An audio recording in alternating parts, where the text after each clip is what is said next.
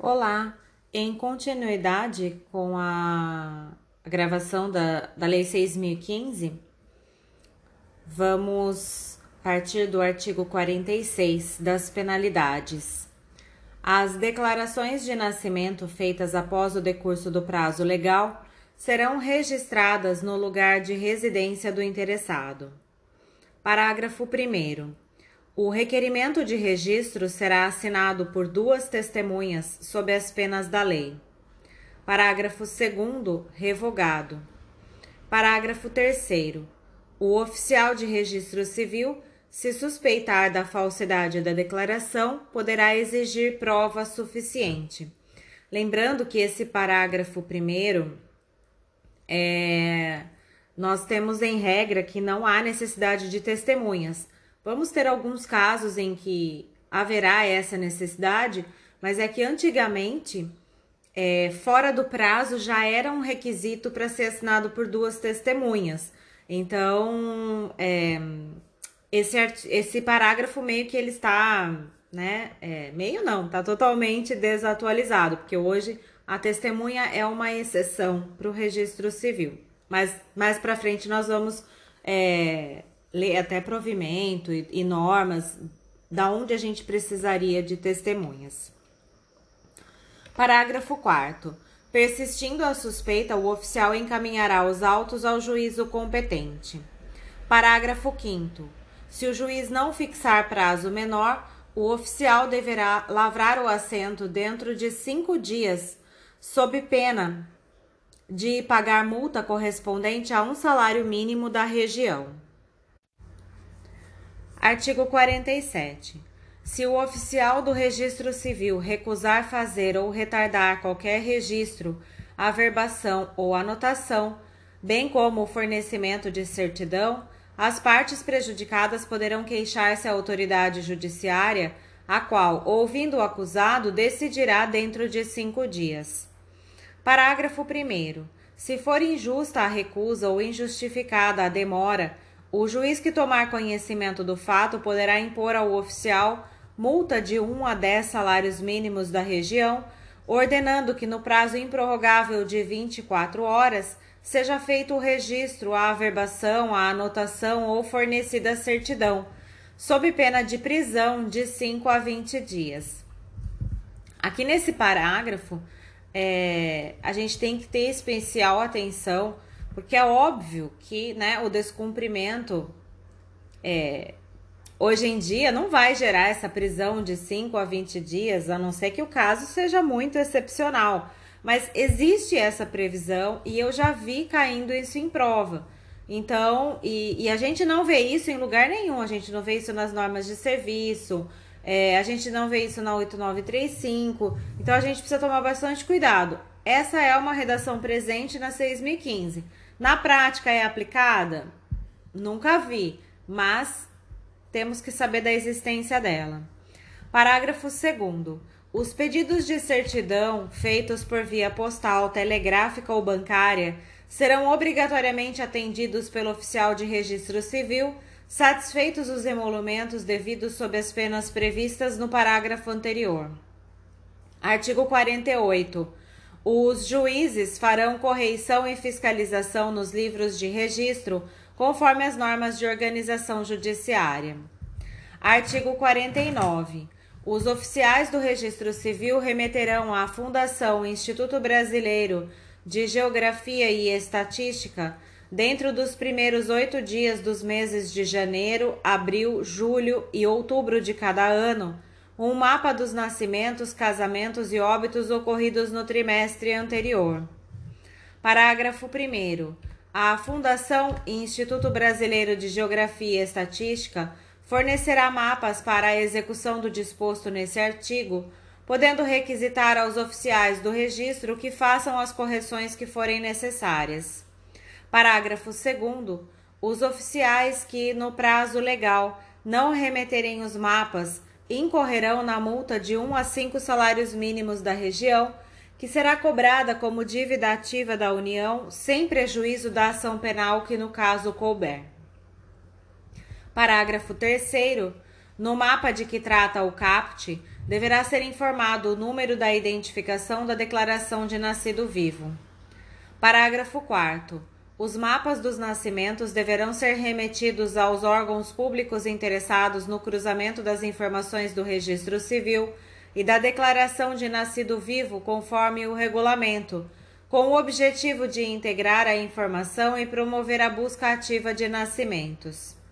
Parágrafo 5 os mapas previstos no CAPT e no parágrafo 4 deverão ser remetidos por meio digital quando o registrador detém a capacidade de transmissão de dados. Do nascimento. Artigo 50. Todo nascimento que ocorrer no território nacional deverá ser dado a registro no lugar em que tiver ocorrido o parto ou no lugar da residência dos pais, dentro do prazo de 15 dias que será ampliado em até três meses para os lugares distantes mais de 30 quilômetros da sede do cartório. Parágrafo 1. Quando for diverso o lugar da residência dos pais, observar-se-á a ordem contida nos itens 1 e 2 do artigo 52. Parágrafo 2. Os índios, enquanto não integrados, não são obrigados à inscrição do nascimento este poderá ser feito em livro próprio do órgão federal de assistência dos índios. Parágrafo 3. Os menores de 21 anos e maiores de 18 anos poderão pessoalmente e isentos de multa requerer o registro de seu nascimento. Esse parágrafo também a gente considera como não aplicável. Hoje em dia, acima dos 18 anos, é, pode-se requerer pessoalmente o seu registro, né? E não tem multa também. Isso aqui era para quando a, a menoridade cessava só aos 21 anos. Mas, para conhecimento, fizemos a leitura. Parágrafo 4. É facultado aos nascidos anteriormente à obrigatoriedade do registro civil requerer, isentos de multa, a inscrição de seu nascimento. Parágrafo 5. Aos brasileiros nascidos no estrangeiro se aplicará o disposto nesse artigo, ressalvadas as prescrições legais relativas aos consulados. Artigo 51. Os nascimentos ocorridos a bordo, quando não registrados nos termos do artigo 65, deverão ser declarados dentro de cinco dias a contar da chegada do navio ou aeronave ao local do destino, no respectivo cartório ou consulado. Artigo 52. São obrigados a fazer a declaração de nascimento. O pai ou a mãe, isoladamente ou em conjunto, observado o disposto no parágrafo 2 do artigo 54. Esse item teve a redação alterada em 2015. No caso de falta ou de impedimento de um dos indicados no item primeiro, outro indicado que terá o prazo para declaração prorrogado por 45 dias. No impedimento de ambos, o parente mais próximo sendo maior, achando-se presente. Em falta ou impedimento do parente referido no número anterior, os administradores de hospitais ou os médicos e parteiras que tiverem assistido o parto. Pessoa idônea da casa em que ocorrer, sendo fora da residência da mãe Finalmente, as pessoas encarregadas da guarda do menor. Parágrafo 1. Quando o oficial tiver motivo para duvidar da declaração, poderá ir à casa do recém-nascido verificar a sua existência, ou exigir a atestação do médico ou parteira que tiver assistido o parto, ou o testemunho de duas pessoas que não forem os pais e tiverem visto o recém-nascido. Esse é um caso excepcional em que eu peço é, duas testemunhas. Parágrafo 2. Tratando-se de registro fora do prazo legal, o oficial, em caso de dúvida, poderá requerer ao juiz as providências que forem cabíveis para esclarecimento do fato. Parágrafo 3. O oficial de registro civil comunicará o registro de nascimento ao Ministério da Economia e ao INSS pelo Sistema Nacional de Informações de Registro Civil SIRC ou por meio, por outro meio que venha a substituí-lo. Esse parágrafo terceiro tem especial atenção porque ele foi incluído pela Lei 13.846 em 2019. Artigo 53. No caso de ter a criança nascido morta ou no de ter morrido na ocasião do parto, será, não obstante, feito o assento com os elementos que couberem e com remissão ao do óbito. Parágrafo 1.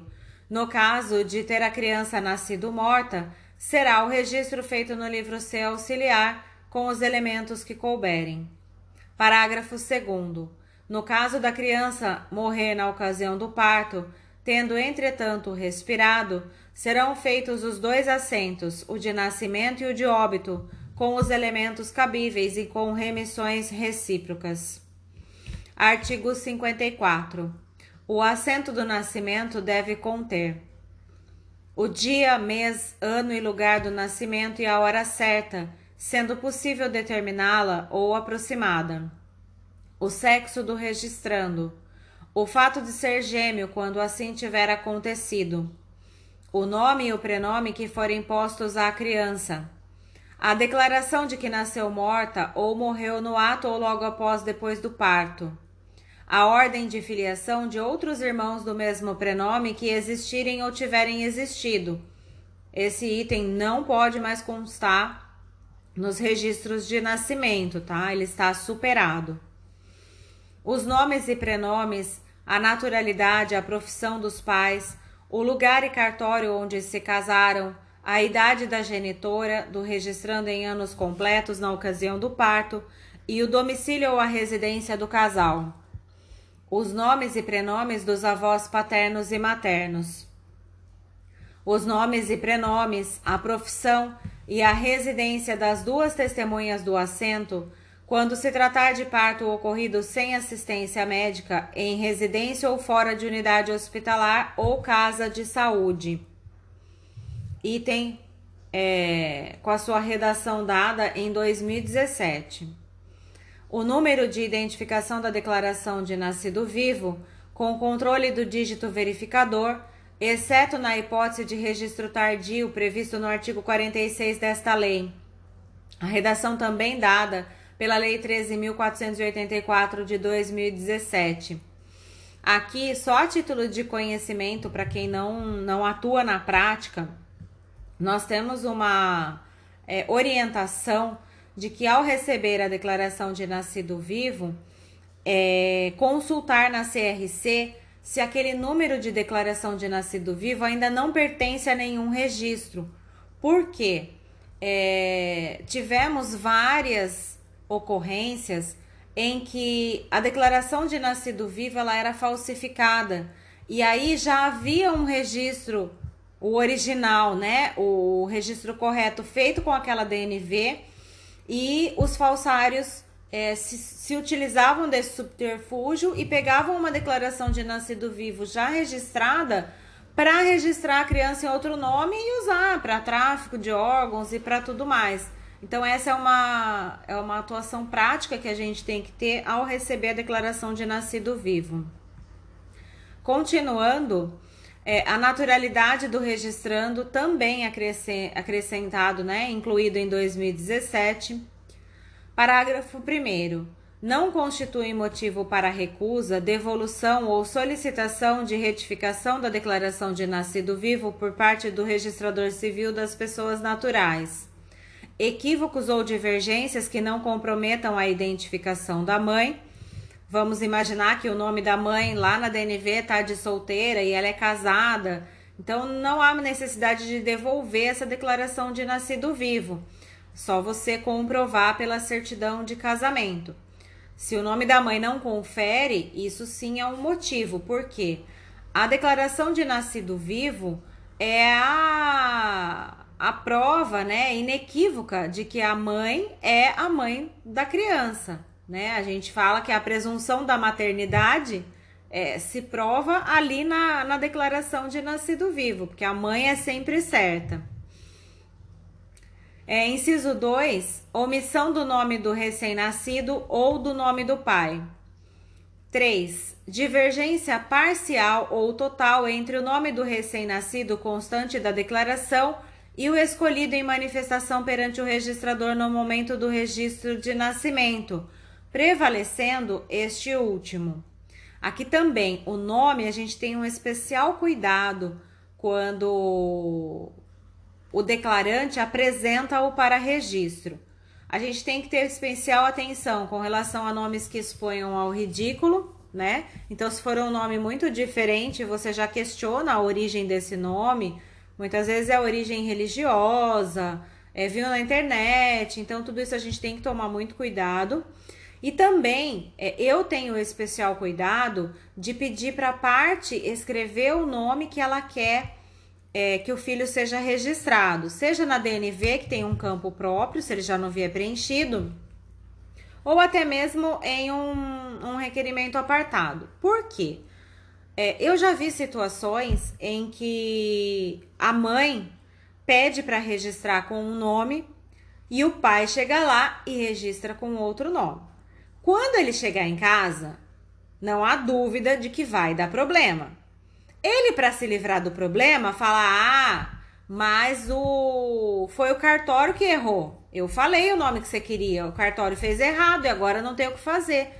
Então, sempre, é, a não ser que a pessoa não saiba escrever, né? É, fora isso, eu peço para escrever com a própria letra, né? De próprio punho, o nome que ela quer é, para o seu filho ali no momento da declaração. Então, também é um especial cuidado que a gente acaba tendo é, na prática, né? Por ter algumas experiências. Inciso 4. Divergência parcial ou total entre o nome do pai, constante da declaração, e o verificado pelo registrador nos termos da legislação civil, prevalecendo este último. 5. Demais equívocos, omissões ou divergências que não comprometam informações relevantes para o registro de nascimento. Parágrafo 2. O nome do pai constante da declaração de nascido vivo não constitui prova ou presunção da paternidade, somente podendo ser lançado no registro de nascimento quando verificado nos termos da legislação civil vigente. Parágrafo 3. Nos nascimentos frutos de partos sem assistência de profissionais da saúde ou parteiras tradicionais, a declaração de nascido vivo será emitida pelos oficiais de registro civil que lavrarem o registro de nascimento, sempre que haja demanda das secretarias estaduais ou municipais de saúde para que realizem tais emissões. Parágrafo 4 a naturalidade poderá ser do município em que ocorreu o nascimento ou do município de residência da mãe do registrando na data do nascimento, desde que localizado em território nacional, e a opção caberá ao declarante no ato de registro do nascimento. Isso foi incluído em 2017 e aqui eu faço especial atenção porque as normas de São Paulo prevêem o município de residência do pai ou da mãe do registrando. E até faz um certo sentido, porque a gente não tem diferenciação é, entre pai ou mãe, né? Hoje os direitos são iguais. Então, muito embora essa lei seja de 2017, é, infelizmente ela ainda fez essa diferenciação, mas as normas de São Paulo vieram suprir essa deficiência, se é assim que eu posso chamar. Artigo 55. Quando o declarante não indicar o nome completo, o oficial lançará adiante do prenome escolhido o nome do pai e, na falta, o nome da mãe, se forem conhecidos e não o impedir a condição de ilegitimidade, salvo reconhecimento no ato. Parágrafo único. Os oficiais do registro civil não registrarão prenomes suscetíveis de expor ao ridículo seus portadores. Quando os pais não se conformarem com a recusa do oficial, este submeterá por escrito o caso, independente da cobrança de quaisquer emolumentos, à decisão do juiz competente. Artigo 56. O interessado, no primeiro ano após ter atingido a maioridade civil, poderá pessoalmente ou por procurador bastante alterar o nome, desde que não prejudique os apelidos de família, averbando-se a alteração que será publicada pela imprensa.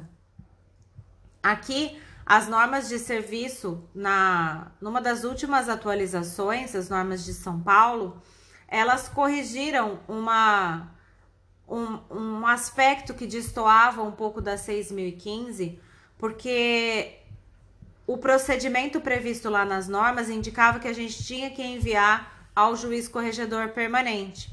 E a 6015 não fazia essa, essa referência, né? Então, agora também isso foi subtraído das normas e o procedimento é o mesmo, se faz no cartório.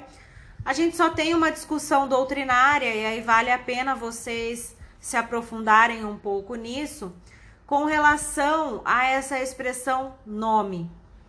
Porque muitos entendem aqui que nome compreenderia prenome e sobrenome.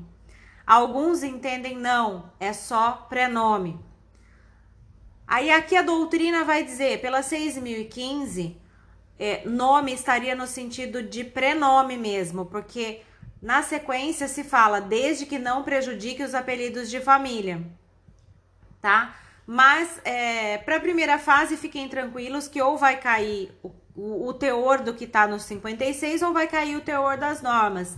Mas para uma segunda fase, para uma prova oral, eu acredito que vale muito a pena aprofundar um pouquinho isso, né? Não vai te tomar mais do que meia hora, é, mas é legal ter essa amplitude de conhecimento. Artigo 57. A alteração posterior de nome, somente por exceção e motivadamente, após a audiência do Ministério Público, será permitida por sentença do juiz a que estiver sujeito o registro, arquivando-se o mandado e publicando-se a alteração pela imprensa, ressalvada a hipótese do artigo 110 desta lei. Parágrafo 1. Poderá também ser averbado, nos mesmos termos, o nome abreviado, usado como firma comercial, registrada ou em qualquer atividade profissional o artigo 57, quando menciona o 110, são aqueles erros de grafia, né, que a gente pode fazer diretamente no cartório, sem passar por Ministério Público ou juiz corregedor. E o parágrafo primeiro, a gente depende de autorização judicial, tá? De mandado. Parágrafo segundo. A mulher solteira, desquitada ou viúva, que viva com um homem solteiro, desquitado ou viúvo, Excepcionalmente e havendo motivo ponderável, poderá requerer ao juiz competente que no registro de nascimento seja averbado o patronímico de seu companheiro, sem prejuízo dos apelidos próprios de família, desde que haja impedimento legal para o casamento decorrente do estado civil de qualquer das partes ou de ambas. Parágrafo 3. O juiz competente somente processará o pedido se tiver expressa concordância do companheiro, e se da vida em comum houverem decorrido no mínimo cinco anos ou existirem filhos da união. Parágrafo 4. O pedido de averbação só terá curso quando desquitado o companheiro, se a ex-esposa houver sido condenada ou tiver renunciado ao uso dos apelidos do marido, ainda que dele receba pensão alimentícia. Parágrafo 5.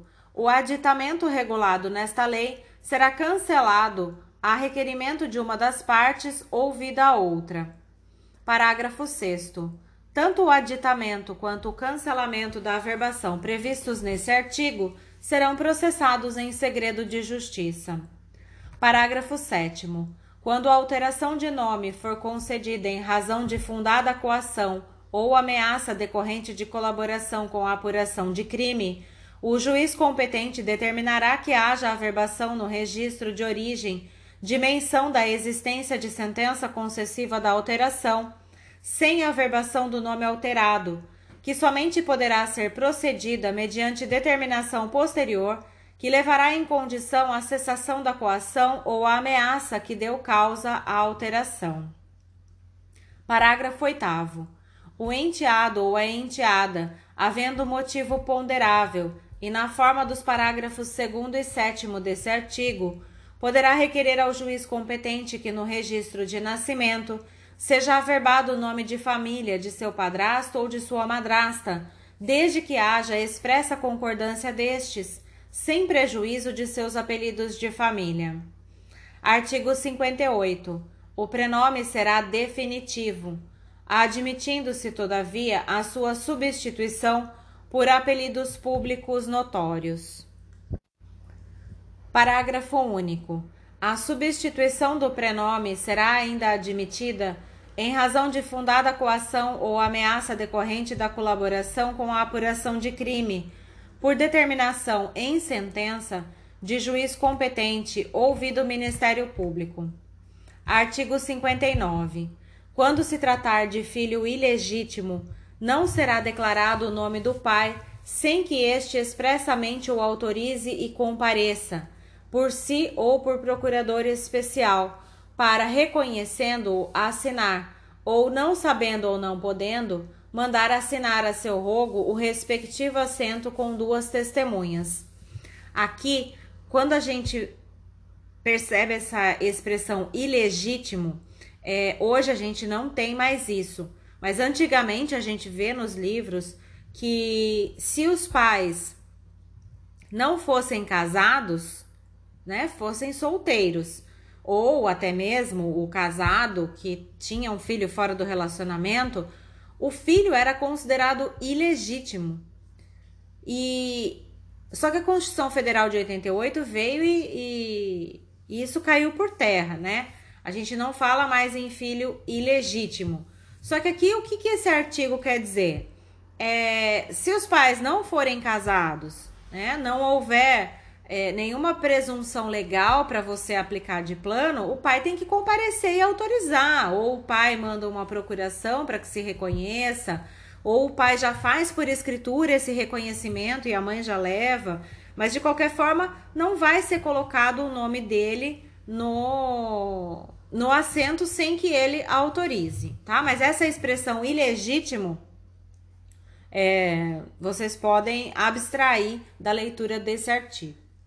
Artigo 60. O registro conterá o nome do pai ou da mãe, ainda que ilegítimos, quando qualquer deles for o declarante. Também abstraiam essa expressão ilegítimos. É, se vocês forem olhar um pouquinho a história, a doutrina a respeito disso, esses filhos considerados ilegítimos, eles houve uma época é, eu não vou saber precisamente falar quando, mas houve uma época que esses filhos só poderiam ser reconhecidos em testamento cerrado. Não poderia nem se fazer escritura pública, é, testamento público a respeito da, do reconhecimento desses filhos ilegítimos. Então era algo bem levado a sério aquela época, né? Hoje já não vemos mais isso, graças a Deus. Artigo 61. Tratando-se de exposto, o registro será feito de acordo com as declarações que os estabelecimentos de caridade, as autoridades ou os particulares comunicarem ao oficial competente nos prazos mencionados no artigo 51, a partir do achado ou entrega, sob pena do artigo 46, apresentando ao oficial, salvo motivo de força maior comprovada, o exposto e os objetos a que se refere o parágrafo único desse artigo. Aqui nós estamos falando da criança que é abandonada. Por que, que ele tem esse termo exposto? É, na história da doutrina, a gente também vê isso, porque antigamente essas entidades de caridade, né, principalmente nas igrejas, nas, nas, nos conventos, existia aquela roda dos expostos, onde a mãe ia lá, colocava a criança, né? Virava a roda e ela entrava para dentro do, do ali dos conventos e ali a criança ficava exposta. Então é por isso que, que existe o, o termo, né? A roda dos enjeitados e tudo mais. Mas hoje a gente pode trazer, né, para a atualidade, é, as crianças que são abandonadas aí ao bel prazer em vários locais aí, mas fora do, do, do âmbito de vigilância de alguém que possa acolhê-la, né? É esse o sentido. Parágrafo único. Declarar-se-á o dia, mês e ano, lugar em que foi exposto, a hora em que foi encontrado e sua idade aparente. Nesse caso, o envoltório, roupas e quaisquer outros objetos e sinais que trouxer a criança e que possam a todo tempo fazê-la reconhecer. Serão numerados, alistados e fechados em caixa lacrada e selada com o seguinte rótulo: Abre aspas. Pertence ao exposto tal, assento de folhas tal, do livro tal e remetidos imediatamente com uma guia em duplicata ao juiz, para serem recolhidos a, locar, a lugar seguro. Recebida e arquivada a duplicata com o competente recibo do depósito, far-se-á à margem do assento a correspondente anotação. Artigo 62. O registro do nascimento do menor abandonado, sob jurisdição do juiz de menores, poderá fazer-se por iniciativa deste, à vista dos elementos de que dispuser e com a observância no que for aplicável do que preceitua o artigo anterior. Artigo 63. No caso de gêmeos, será declarado no assento especial de cada um a ordem de nascimento. Os gêmeos que tiverem o prenome igual deverão ser inscritos com duplo prenome ou nome completo diverso, de modo que possam distinguir-se. Parágrafo único. Também serão obrigados a duplo prenome ou a nome completo diverso os irmãos a que se pretender dar o mesmo prenome. Artigo 64. Os assentos de nascimento em navio brasileiro, mercante ou de guerra serão lavrados logo que o fato se verificar, pelo modo estabelecido na legislação de marinha, devendo, porém, observar-se as disposições da presente lei. Artigo 65. No primeiro porto a que se chegar, o comandante depositará imediatamente na capitania do porto ou em sua falta, na estação final, ou ainda no consulado, em se tratando de porto estrangeiro, duas cópias autenticadas dos assentos referidos no artigo anterior, uma das quais será remetida, por intermédio do Ministério da Justiça, ao oficial do registro para o registro no lugar de residência dos pais ou, se não for possível descobri-lo, no primeiro ofício do Distrito Federal. Uma terceira cópia será entregue pelo comandante ao interessado que, após conferência na capitania do porto, por ela poderá também promover o registro no cartório competente. Parágrafo único. Os nascimentos ocorridos a bordo de quaisquer aeronaves ou de navio estrangeiro poderão ser dados a registro pelos pais brasileiros no cartório ou consulado do local de desembarque. Artigo 66. Pode ser tomado assento de nascimento de filho de militar ou assemelhado em livro criado pela administração militar, mediante declaração feita pelo interessado ou remetido pelo comandante da unidade quando em campanha.